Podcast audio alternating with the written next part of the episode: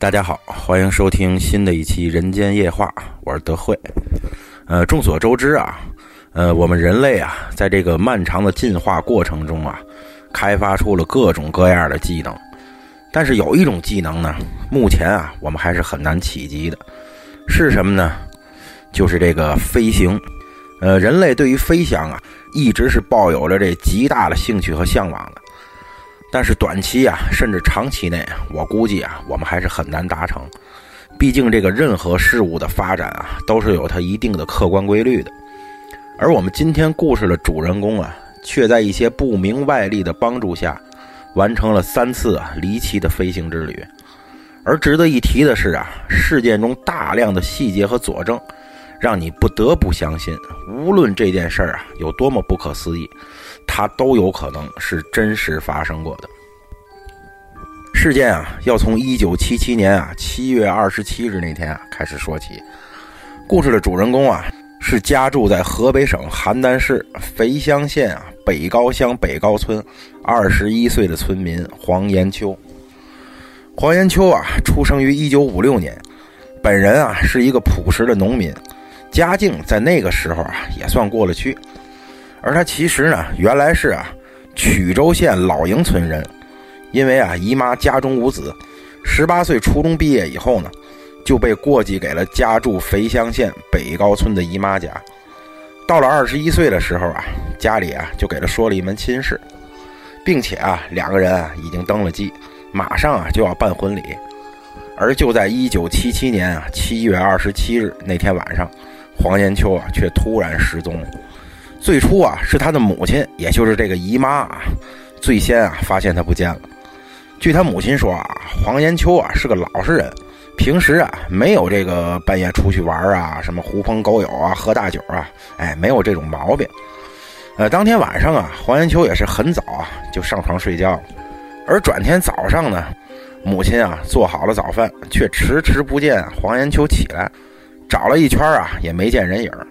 他就赶紧跑到这个黄延秋的未婚妻那儿啊询问，结果啊人家也是毫不知情，而问了很多村里的人呢，也都说没看见他。这会儿啊，他母亲就开始担心了，这人怎么会无缘无故的就没了呢？那就找呗。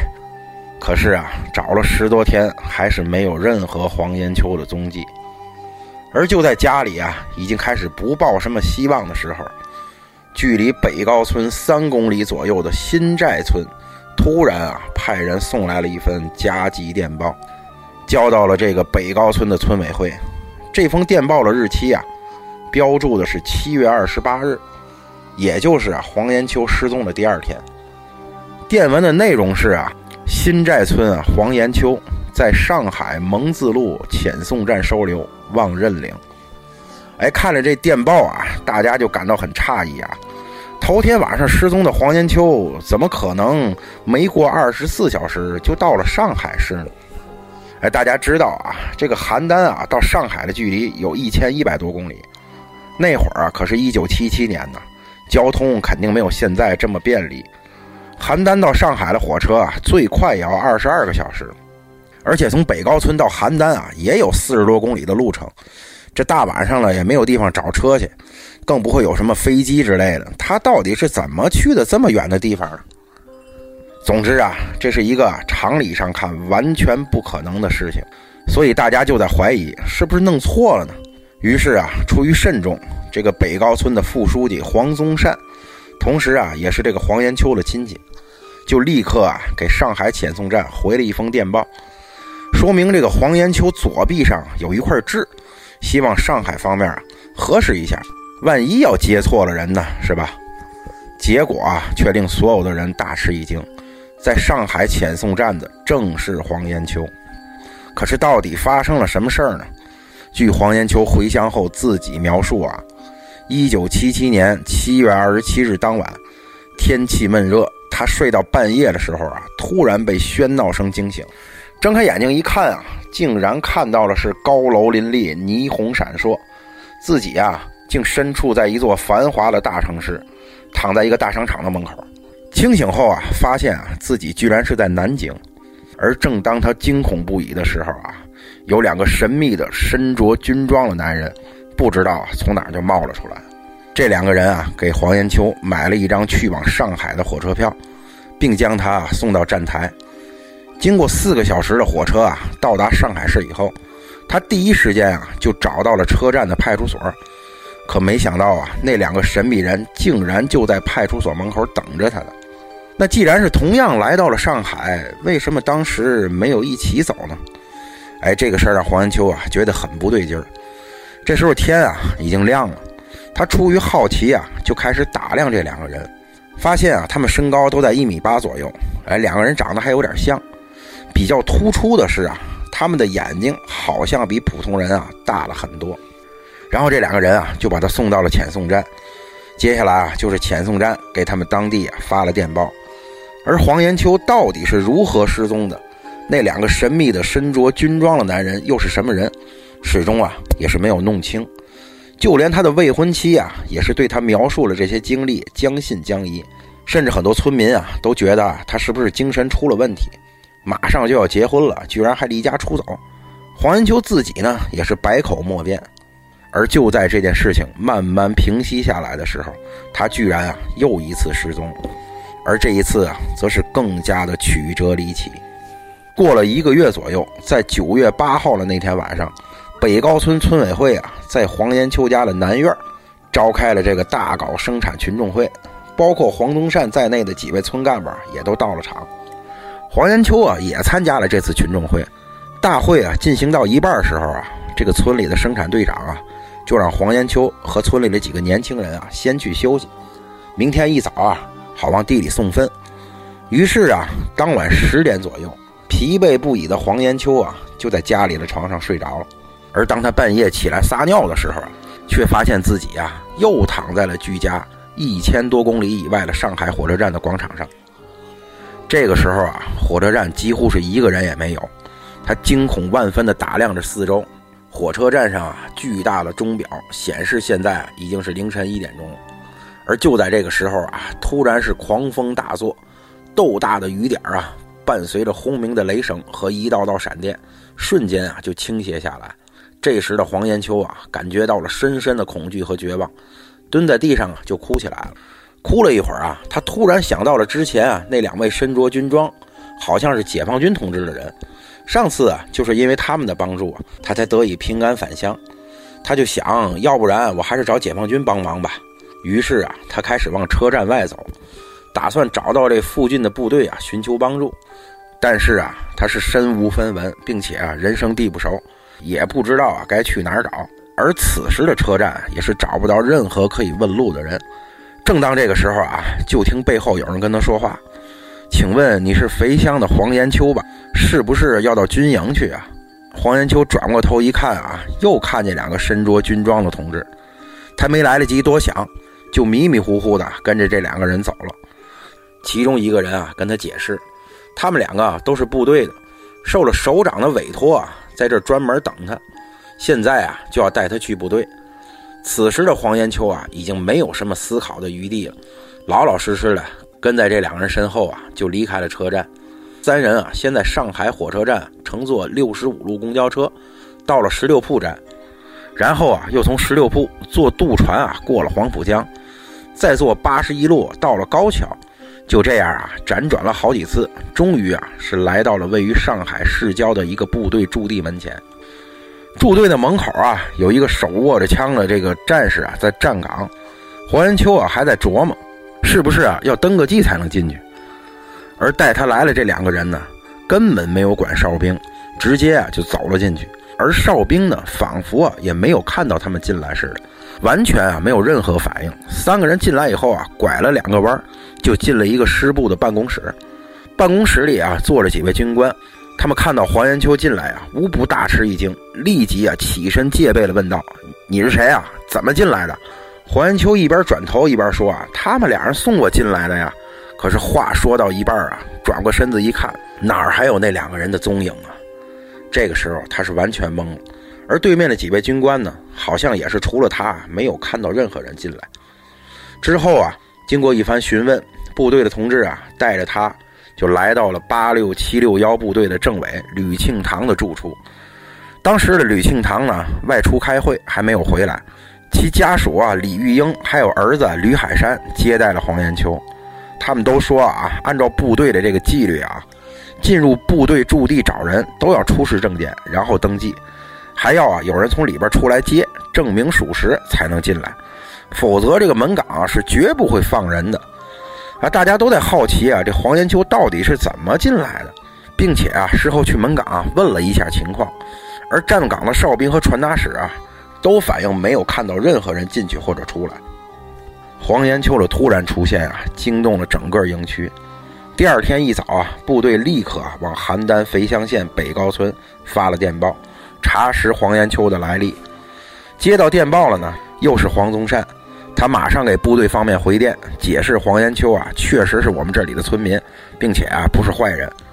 这部队的同志啊就给黄延秋买了车票，还给他一些钱。送他坐上了回乡的火车，在九月二十一日那天，黄延秋啊是有惊无险的回到了家里。然而就在他离家的这几天里啊，黄延秋家房屋的南墙上，一点五米处啊出现了一行像是镰刀刻出来的字：“山东高登民高延金放心。”啊，字面上看啊，就是两个来自山东的人高登民、高延金，哎，把这个黄延秋啊给带走了。哎，然后告诉他的家人啊，没事儿，放心。啊，事后呢，经过调查，这两个人的身份啊，也是至今啊没有被查明。黄延秋这次回家以后呢，村里的人啊对他的议论就更多了，很多人甚至说啊他是小鬼缠身，遇见了不干净的东西。黄延秋的妻子啊忍受不了他三番两次的诡异失踪和这些传闻，就向他提出了离婚。而这件事儿啊，到了这里还远远没有结束。令黄延秋永生难忘的经历啊，还在后面。接下来啊，就给大家说说这最神奇的第三次失踪。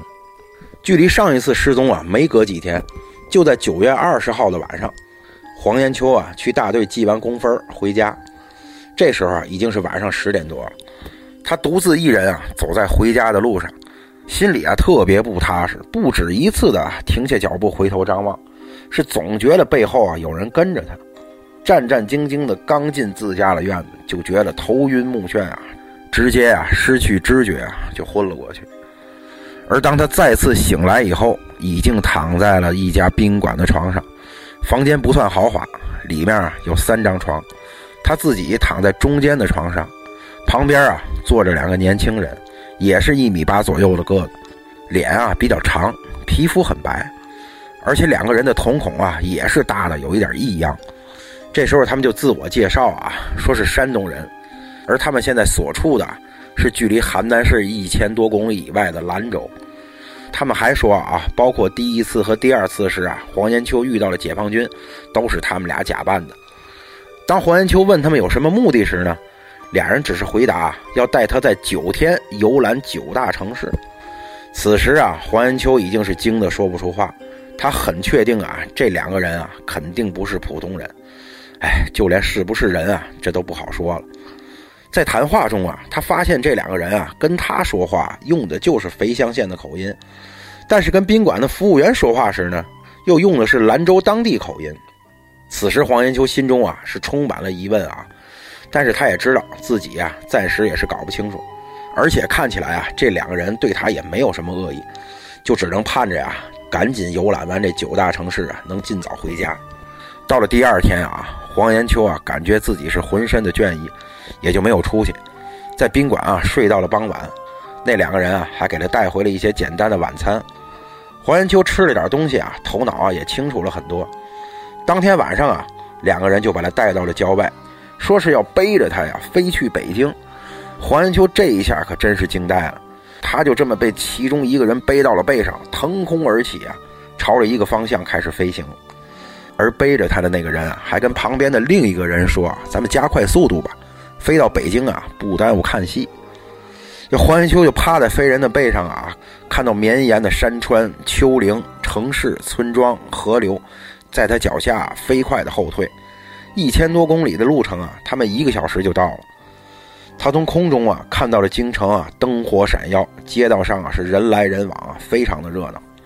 他们先是啊停在了一座高楼的楼顶儿，那里啊已经有两个人啊在等候他们了。隔着一段距离啊，他看到他们四个人在悄悄地说着些什么，然后就分开了。之前的那两个人呢，就带着他飞到了不远处的长安大剧院门前。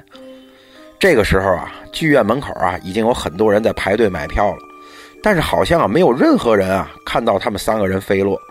而更让黄延秋觉得惊奇的是啊，那两个人带着他走到剧院门口时啊，检票员就好像完全看不到他们一样，他们就这么大摇大摆的走进了剧院，坐在了最后一排的位置上。当晚演出的剧目是大型的历史剧《逼上梁山》。看完了话剧啊，三人就飞到了北京的中心天安门广场，降落在一根华表柱的前面。两个飞人啊带着他游玩了一些建筑，还给他做了讲解。十分钟后呢，他们离开了天安门，来到了不远处的一家旅馆。这个时候啊，黄延秋又发现那两个人啊又改说了一口标准的普通话。并且啊，出示了一封省级介绍信，登记了房间。大家知道啊，在那个时期的中国呢，在外面住宿啊，都是需要单位或者地方啊开个介绍信的。第二天啊，黄延秋醒来的时候又是下午了。晚饭的时候呢，他们到了一家看上去非常豪华的餐厅吃饭。黄延秋啊，是从没有吃过这么丰盛的山珍海味。结账的时候啊，一看是两百多块，在那个时候啊，两百多块钱。那可是他两年的收入啊！他吓了一跳，而此时啊，飞人早已把准备好的钱递了过去，不多不少，好像啊早就算好了似的。吃完饭以后啊，飞人告诉黄延秋：“现在啊，咱们要去天津啊看电影。”然后一个人啊背着他又向天津的方向飞去。天津离北京的距离啊只有一百多公里，但是他们同样花了一个小时啊才飞到。三人啊直接降落在市中心的一条街道上。此时的黄延秋啊，已经习惯了啊路人对他们的这种视而不见。